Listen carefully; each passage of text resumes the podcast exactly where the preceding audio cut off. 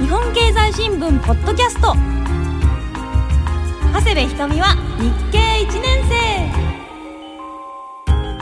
皆さんこんにちは。長谷部ひとみです。日本経済新聞がお送りするポッドキャスト。長谷部ひとみは日経1年生略して日一。いやーもう春です。本当に少しずつ春っぽくなってきましたが気温も上がってきましたね。せっかくですね暖かくなってきたということで春っぽいことをしたいなと思っているんですけども春っぽいことか。うん。うーん。あでも東京駅のですねあの中にお気に入りのケーキ店があるんですけれども秋に行った時はパンプキンのケーキを食べたんですが先日行った時はいちごのショートケーキを頼みました。美味しかったです。今日もですねお便りたくさんいただきました、えっと、ご紹介いたします。えペンネームひげパンチョさんからいただきました。先日ネットで日経1年生で検索していたら日一リスナーさんのブログを見つけました文章を読んでみると日経何でも検定に当選されたとの記述。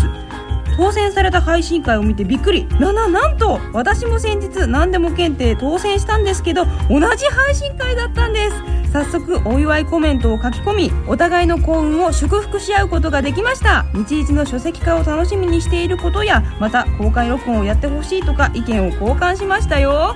ありがとうございます。すごい。嬉しいですね。ブログをやっている方はぜひあの日時のことを書いてみてください。さあ今日も楽しく勉強していきましょう。日本経済新聞ポッドキャスト。長谷部ひとみは日経1年生。今日は何を質問しようかな？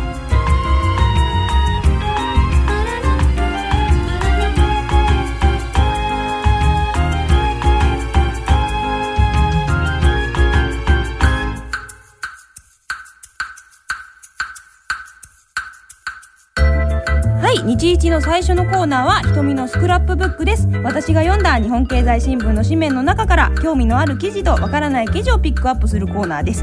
今日も日本経済新聞社の西川さんと進めていきます。よろしくお願いします。よろしくお願いします。よろしくお願いします。何でも聞いてください。はい何でも聞きます。それでは今日は興味を持った記事からいきます。3月11日の朝刊企業総合面。日清食品山崎製パン展開。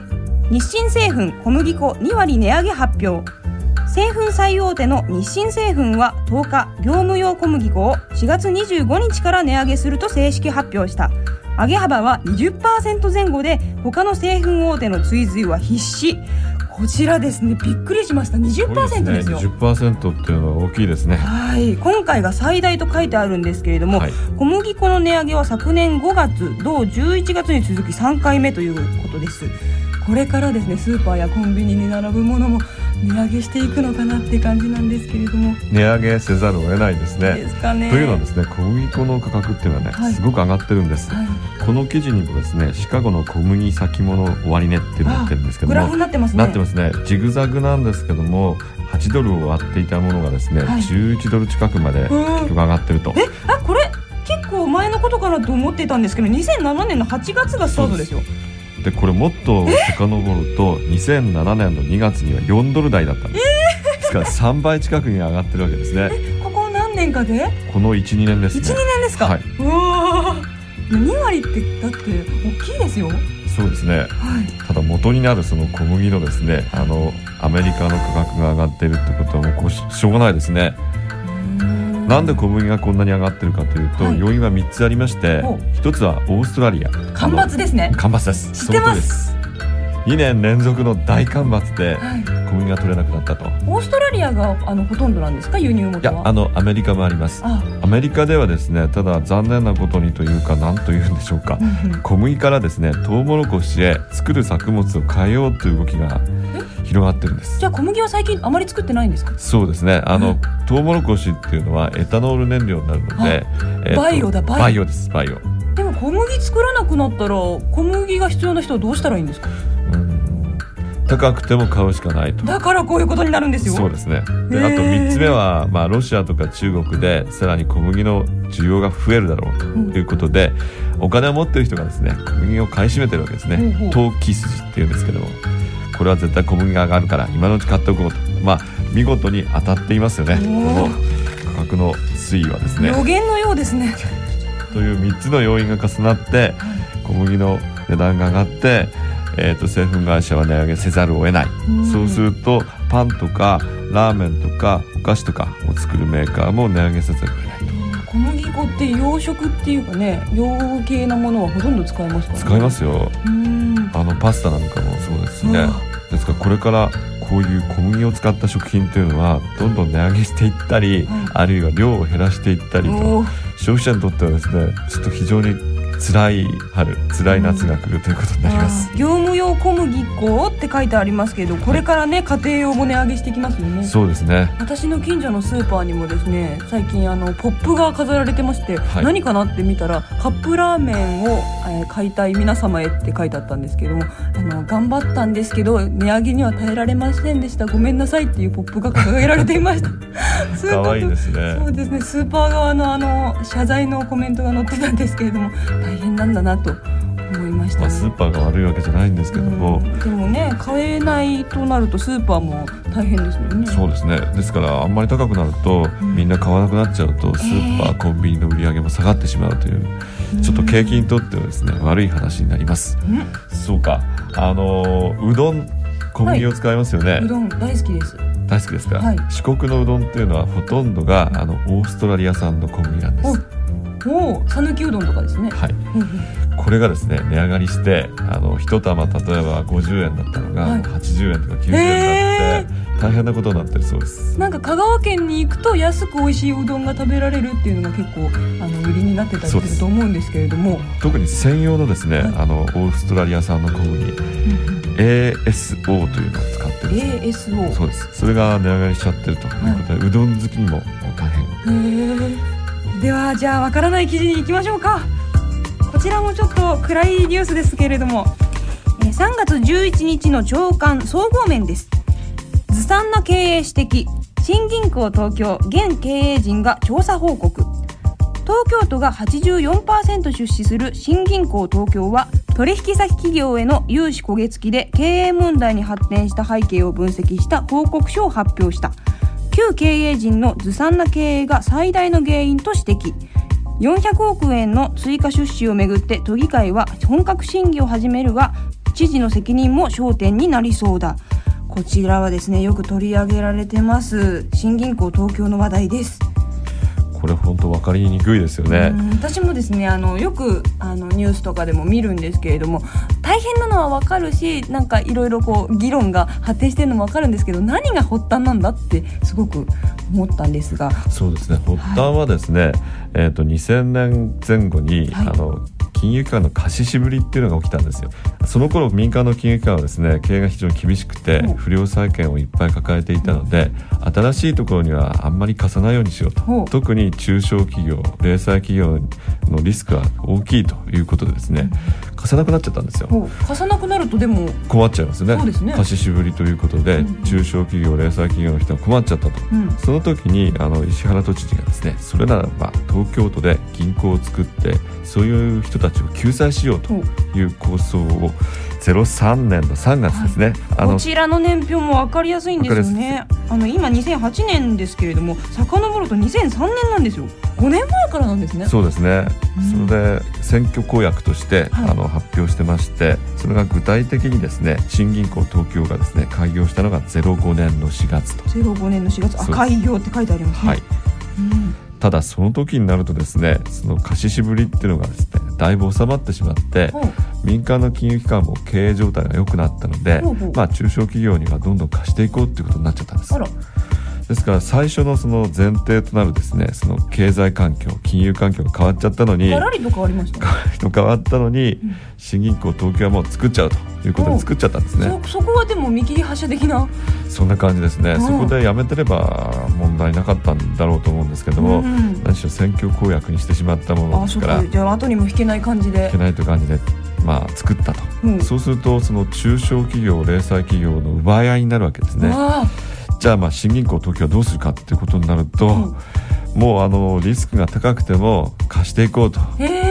そういうことをやったんですけどもそのリスクが高いどこまでをですねあのうん。融資できるかってそのあたり非常にずさんにですね、はい。ただまああの会社であれば貸してあげようとそういう姿勢で臨んでしまったと、ずさんな経営って書いてありますけど具体的にどうずさんだったんですか、例えばですねうん。融資をしますよね。お金貸しますよね、うんで6ヶ月以内に融資が焦げ付かなければ、えー、と6ヶ月後にですね、うんその会社が例えば西川モータースが倒産しちゃっても、うんそれは担当者にですねよくやったと。一応6ヶ月以内は持ったんだからっていうことでですね結果倒産しても持ったからいいやみたいな。成果手当ってお金が出たと。え信じられないよー、なんかちょっとひどいですね。変な感じですね。ですから西川モータースの西川さんがですね、はい。実はあの横島な考えを持ってて横島な考え。もう9ヶ月後には危ないんだけども、うんうん。それを隠してですねちょっとこう新銀行東京に行ってお金貸してください。とうちは中小企業です。大丈夫です。とこう嘘をついてもあまりちゃんとした審査をせずにですね貸しちゃってしかも6ヶ月過ぎたからもう大丈夫と。その後どうなっても構わないや。ひどいですよね そんなの西川モータースにとってはいいかもしれないんですけども、うん。やっぱりその銀行にとってそれとその銀行に出資している東京都、うん。都民にとってはですねものすごいこうマイナスというかですね、うんメリットが悲全然ない劇ですよね。本当長谷部家の悲劇をしのぐそれは前回のことですね。ではですねこの銀行あのいろいろ非難されてますけれどもデメリットとしか受け取れなかったんですが何かメリットもあるんですか？そうですね、あの貸ししぶりの時にははい。こういう銀行がですね、あればまあそれは、えー、と役割はあったと思うんですけども、貸ししぶりがほぼ解消した時にですね今となっては？今となっては本当にいるのかどうかという、そういうことになってしまいますよね。いらないかもしれないのに都民は税金を払っているわけですよね。そうですね。ねでしかもあの追加で東京都は400億円を出資するということをですね言ってるわけなんです。さらに400億円出すっていうのは大変ですよね。なんで1000億円もうあるのにね追加で400億円。もう1000億円あるんですけども、あのこの3月期のですね期末の累積損失が1016億円あれ？もうもうあの 債務超過になりかけてるっていうですね。ってことはじゃああの4え？でも1000でしょ？で400でしょ？足りないじゃないですかえー、と今のところその1000億円を出資して大体その中の85%ぐらいを使っちゃうと、はい。でまたどんどん赤字が膨らんでいくと困るから、まあ、400億円追加出資して債務超過にしないようにしようということです、えでも食い止められるんですかこれは？難しいと思いますね、あの私は一番いいのはどっかの金融機関がですねこの新銀行東京を引き取ってう。ん業務を続けてもらうというのがいいと思うんですけども、もこれだけ内容が悪いと他の金融機関も尻込みしますよね。誰も手を挙げなさそうですけれども。この400億円っていうのは当座しのぎという感じだと思うんですね。実際にあの内容どんな融資の実態になってるかっていうのは今一つよくわかんないんですけども、やっぱりこのまま存続するのは難しいんじゃないかと私は思います。なるほど。この年表も分かりやすいんですよね。そうですね。あのなんでできたかというはい。ことと、そうあのいろんなあの目標があってだんだん悪くなっていって、えー、と人が交代してそれで追加出資を要請したって分かりやすくできてますね。日経のねグラフとか年表ってすごく分かりやすいですよね。すごい気をつけて作ってまして、うん。できるだけ分かりやすくですね読者の方がですねあこうなんだっていうふうにですね分かるようにいろいろ最近には仕掛けを作ってます。1年生でも分かりやすいグラフでございます。1年生向けです。ぜひ読んでください、新銀行東京の今後の動向が気になりますけれども見守っていきましょう。はい。はい。それでは今日もスクラップブックにこの2つの記事を貼りたいと思います。この後は西川さん教えてです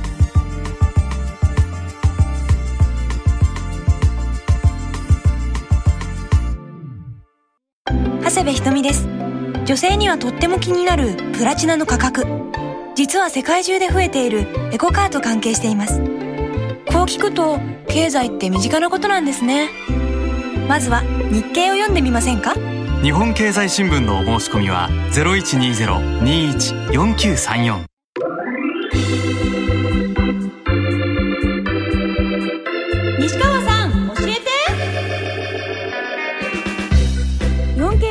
聞ポッドキャスト長谷部ひとみは日経1年生略して日一。続いてのコーナーは西川さん教えてです。前回ですね HDDVD 対ブルーレイの話をしましたがお便りをいただきました、えーペンネームかずっぴさんからいただきました。昨年末にプレイステーション3を購入しブルーレイを楽しめる環境になりました。それはさておき東芝の決断は正解だったと思います。長谷部家の悲劇はリスナーの皆さんにとってドーハの悲劇と同じぐらい忘れられない出来事になるでしょう。長谷部さんもブルーレイの世界を一緒に楽しみましょう。おおドーハと同じクラスですか。すごい。結構歴史に残るものですけれども。これね早くブルーレイをゲットしないといけませんね。え続いてのお便りです、えーペンネームゆきのすけさんからもいただきました。いつも更新を楽しみにしています。実は私は T 芝勤務ですがえー、えー、っ とうんちょっとこれは読めないかもな。うんこれからも頑張ってというエールだけいただいておきます。そうですいう感じですけれども。T 芝ってあの T 芝ですかね。ですよね。あの関係者の皆さんからもいただきました。ありがとうございました今日はですね皆さんの経済の質問にお答えするみんなの西川さん教えてです。ではですね皆さんから教えてくださいというメールをいただいておりますのででは最初の質問に行きましょう。ペンネームゆうじんさんからいただきました。長谷部さん西川さんこんにちは。私はただいま就活真っ最中の大学3年生です。この2月から私も日経を取り始めました。私は農学部に通っているんですが以前農業経済学を習っていた時に日本は農業よりも工業を重視しており政策の転換が必要だと聞きました。今後農業に対する日本の動きと経済との関係はどうなっていくんでしょうか。はい、あの最近はですね食品の安全性のことがよくニュースになってますけどそういうことも関係してるんですかね？そうですね。あの、うんえー、と食料の自給率ってすごく低いですね、はい先進国の中でおそらく一番低いんじゃないでしょうか。全体の食料の自給率って24%そんなもんなんですか？そんなもんなんです。あら。で大豆に至ってはですね5%しかないと。5%あと95%を輸入している。えどこからですか大豆って？大豆はやっぱりアメリカとかですへねー。中国とかですね。あら。そういうところになりますね。そうなんですかあの天ぷらそばっていうと、まあ、和食で、あの和食食べたいって時に食べるんですけども、はいはい。その材料エビとか天ぷら粉そばだしだしも？ほほとんどが輸入素材に頼ってるんですね、え日本のものだと思ってました天ぷらそば。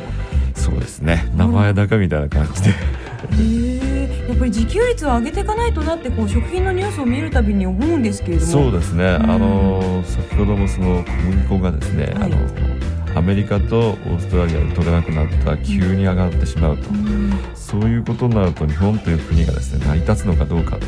食料安全保障って難しい言葉で言うんですけども、うんある程度は自給率を高めていかなくてはいけないと。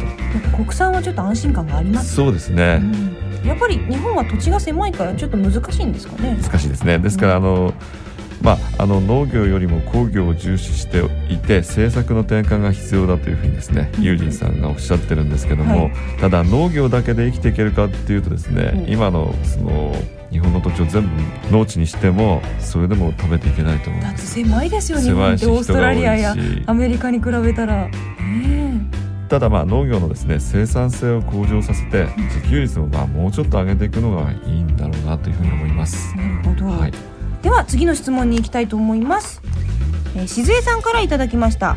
最近よく EU が〇〇を独禁法違反の疑いで制裁金を課すというニュースを耳にします。どうして頻繁に EU に訴えられるのでしょうか？どうして EU でだけ訴訟問題になるんでしょうか？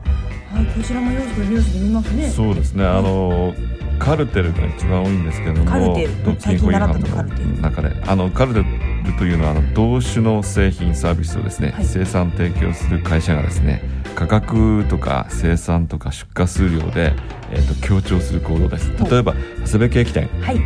いちごケーキ300円。はいじゃ300円です。あ西川ケーキ店も300円にししてしまおうそしたら競争が起きなくて平等に客が来るだろう。あでーちゃんとあの利益も取れるだろう。どっちもこういうこと。を300円だったらどっち買っても一緒ねって思わせるそんな感じですね。うんうん。それだったらでも競争がない成り立たないから向上しませんねそうなんです。消費者にとって不利になるわけですね。ですからこういうものを取り締まるのが独禁法なんですけども EU がですねすごい訴えてるっていうのはこのカルテルとか独禁法独占禁止法違反っていうのがですね、今 EU として市場を大きく統合しようとしてるんですけども、その中で一番まあ悪いことだと非常に厳しい態度でですねあの、うん。望んでるんですね例えて言えばものすごい厳しい先生がですね、はい。担任になったようなもんでもうビシビシですねダメだと言ってですねクラスにちょっことう怒ると。衝撃が走りますね。そんな感じですね、はい。やっぱり EU のその独禁法を見ている委員の人っていうのはすごい厳しい人ばっかり今集まってますので、あれもダメだこれもダメだっていうそうで感じですか？す。ちょっとあのなんか怪しいと調査してですね課徴金を課すとお前何をやってるだろうみたいな感じ。はい。日本のあの公正取引委員会よりももっと非常に厳しい姿勢で臨んでます。ただ違反した企業側に言わせるとまあ日本では認められてるのになんで EU ではこんな些細なことでとかそういうこともあるのかもしれでません。も禁止だったらやんない方がいいのでは。うんうん。どうなんでしょうね。長谷部さんの考えの方が正しいかもしれない、では続いてのメールです。社会人1年生さんからいただきました。長谷部さん西川さんこんにちは。3月に日銀総裁の任期が切れ新しい総裁が就任するという記事を最近目にします。大学の講義で日銀法で日銀の独立性が確保され経済政策を日銀が主体的に実行できると学びました。しかしながら日銀総裁の人事は内閣が人事案を国会に提出し国会の同意を得て決定するということでそうすると実質的には政府与党より経済政策になり日銀の独立性はあまりないように思えます。現在株式市場も非常に不安定でありしかもねじれ国会という事態であるということを考えると日銀総裁人事や今後の日銀の経済政策はどのようになっていくんでしょうか。その見通し予測を西川さん教えてください。そういえば夏の東証見学に続き春の日銀見学なんていうのはいかがでしょうか？いいですね。お春の日銀見学行きますか？行きましょう。あら。ただ日銀総裁が決まらないと入れてくれないでしょうね、そうですね。あの一つはですねその日銀の独立性というのをですね、そうですね金融政策を日銀が主体的に実行するということで、うんうん。別にその日銀の総裁が誰がいいとかそういうことを言ってるわけじゃないんですね。例えばあの欧州中央銀行のあの総裁のトリシエこの人はですねフランスの財務省の次官を務めてそれからその中央銀行の総裁になってます。アメリカの FRB の議長のバーナンキさん、この方はまあ学者ですね。プリンストン大学の教授なんですが、あの大統領経済諮問委員会っていうのがありまして大統領にまあ経済政策こうしなさいっていうことをですね、はい。アドバイスするんですが、そこの委員長も務めています。うんということは、まあ、政府寄りの人とかですねあるいはその財務省の人があの中央銀行の総裁になるっていうケースは欧米でもあるわけです。あじゃあ特に珍しいことではないんですね。そうですね、うんうん。ですからその選ばれた人が何をするかっていうところがその日銀の独立性っていうことに関わってくると思います。なるほど。与党寄りだからどうとかというよりかは就任後にどうするかね。そうですね。うんですから就任後どうするかということを今、まあ、あの国会でですね、まあ、審査すればいいということになります。今後の日銀はどうなっていくんでしょうね。そうですね、えっと、もう先がよくわからないんですけども、うん。総理ま大臣みたいにこうトップが変わったらガラリと変わるものなんですあか？そんなに変わってはやっぱりおかしいと思いますね、うん。金融政策ってある日突然ガラッと変わるっていうのは何か大変なことが起きない限りですね、うん。おかしいですね。なんか不安定になっちゃいますかねね。金融が。うん。ですから誰がなるにせよやっぱりまあ日銀の独立性を謳う人がですねあの日銀総裁になると思いますし、そうすると、まあ、日銀の金融政策っていうのは今まで通りですねインフレにならないようにですね金融政策を適切に発動していくと。どちらかというと、まあ、あの政府与党が期待している低金利というよりもですね、安定的にですね経済の実態に合わせて金利を誘導すると、まあ、景気が良くなったりインフレ懸念が強まったらもう少し金利を上げてもいいかなと。そういう動きに出るんだろうなというふうに思います。穏やかになってほしいですね。そうですね、うん。今日は皆さんからの西川さん教えてをご紹介しました。この後は日経何でも検定です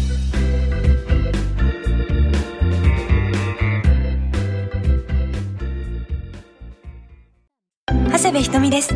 お店に並ぶトウモロコシや胡椒の値段は石油の価格や地球温暖化の影響を受けています。こんな身近なことから世界経済を読んでみませんか？日経なら暮らしから世界が見えます。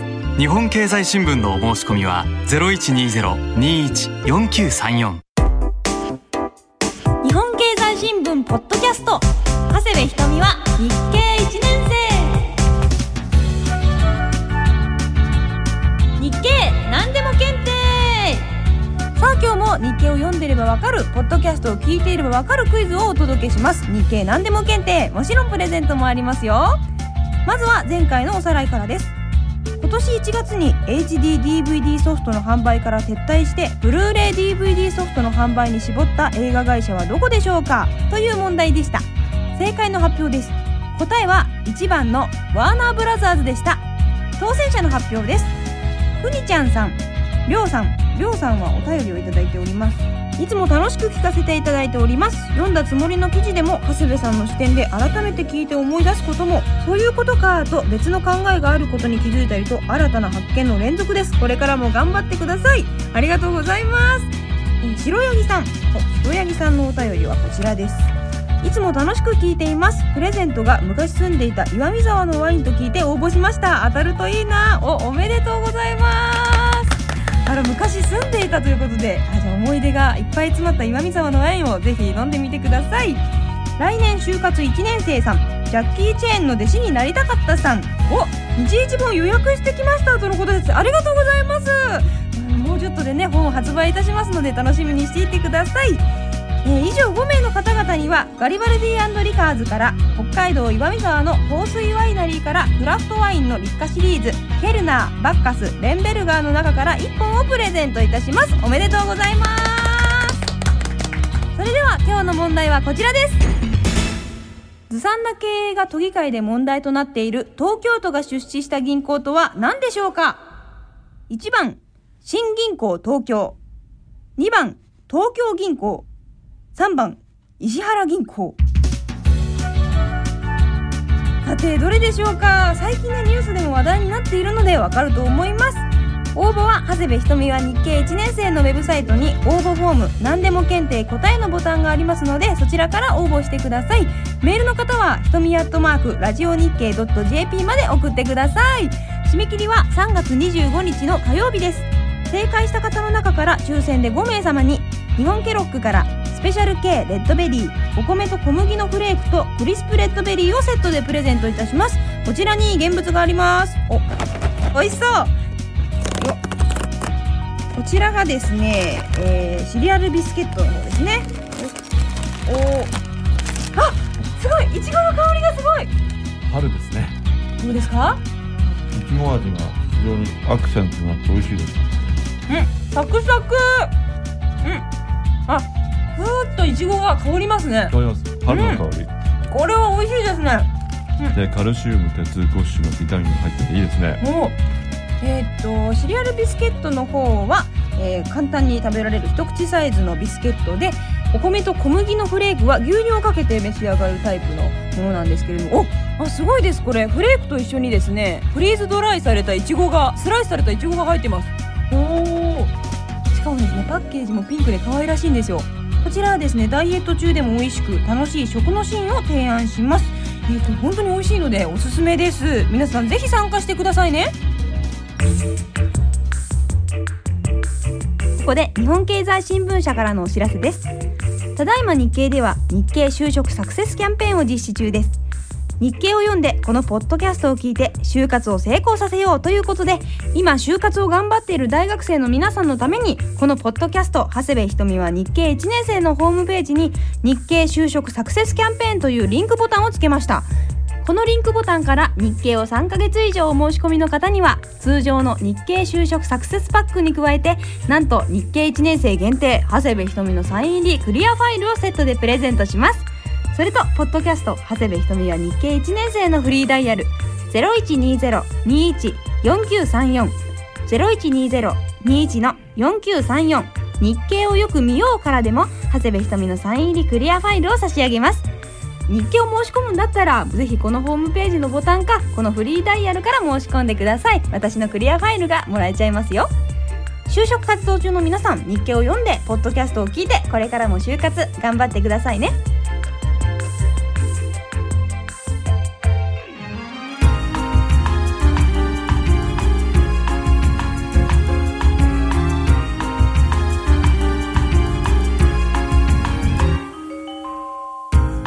済新聞ポッドキャスト長谷部ひとみは日経1年生お別れの時間になりました、えーお便りをご紹介いたします。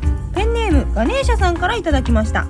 はじめましてもうすぐ20代を終えようとする日経7年生です。私が日記を読み始めたのは7年前の就職活動の時だったんですが当時はわからないことだらけで自分はちゃんと社会人になれるのかなんて不安になってた頃がありました。それでも頑張って読み続けて就職活動先の面接官に日経長官記事についての話をしたことを今でも覚えています。当時日経の記事を分かりやすく解説してくれるものがあったらなぁなんて思っていましたが今はこんなに素敵な番組があるので今の就職活動生は恵まれてると思いますよ。日経を読み続けると就職活動の面接だけではなく入社後の会話も広がります。この前も会社のお偉いさんたちとの飲みで世界の株式市場の話になった時日経と西川さんの解説で救われました。なのでこれを聞いている就職活動生の皆さん頑張ってください。ありがとうございます。素晴らしいエールをいただきました。いいですね。西川さんの解説に救われたそうです。ありがたいことです。あのですね皆さんあのぜひ感想メールもっともっと送ってくださいさて日一本の発売が近づいていますけれどもどんな本になるんでしょうか？前回ですね小電車の萩原さんにもご出演いただきましたが文字だけではなくね写真もいっぱい載るそうですよ。写真が載るんですか？はい。西川さんもですね先日写真撮影をしましたがどうでした？えっ、とあの赤いスポーツカーに乗るっていうぐらいですね、はい。自己顕示欲の強い男なんですが やっぱり撮られると緊張しますね。緊張しましたか？あのメインは長谷部さんですからいえいえいぜひそちらの方を見てください。え でも西川さんって普段ねあの取材をする側だと思うんですけれどもされる側はどうでした？やっぱり分かんないことは分かんないという勇気っていうんですか、あと後でちゃんと調べようと。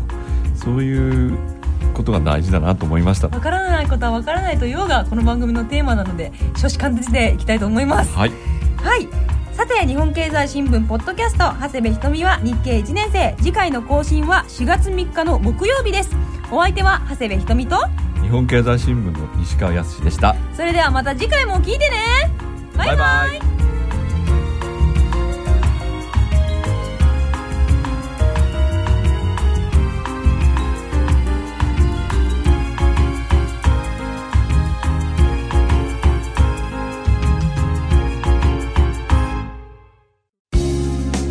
長谷部ひとみです。この前私少し成長したかなと思うことがありました。日本経済新聞は読み続けているんですが今まで難しいなと思ってた記事がある時理解できていることに気がつきました。理由はわかりませんがまるで初めて自転車に乗れた時のように気持ちがよくって一気に何ページも読んでしまいました。最近は暮らしの中にある身近なことが世界経済とつながっていることも分かって読み方も少し変わってきました。やっぱり続けることが大事なんですね。皆さんもぜひ読み続けてみませんか？目指す自分になっていく。日本経済新聞。日本経済新聞定期購読のお申し込みは0120-21-4934 0120-21-4934